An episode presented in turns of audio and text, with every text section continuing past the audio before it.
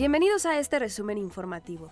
Se difundieron imágenes del atentado contra Yamil Moguel, promotora de Morena en Campeche. Moguel ya había denunciado amenazas antes de esta agresión. En el video se ve como ella y su pareja bajan de un automóvil cuando aparece un sujeto con casco y pistola en mano. Joaquín, el Chapo Guzmán, le envió una carta al juez Brian Cogan, quien encabezó su juicio, para pedirle que permita a su abogada llevarle a la cárcel documentos en español. Señaló que ha sido víctima de discriminación por parte de las autoridades de la prisión de supermáxima seguridad de Florence, Colorado. Tras más de cuatro horas fueron rescatadas siete personas que quedaron dentro de uno de los elevadores del Hospital General de Zona número 7 en Monclova, Coahuila. La falla del elevador se reportó entre el primer y segundo piso a las ocho y media de la mañana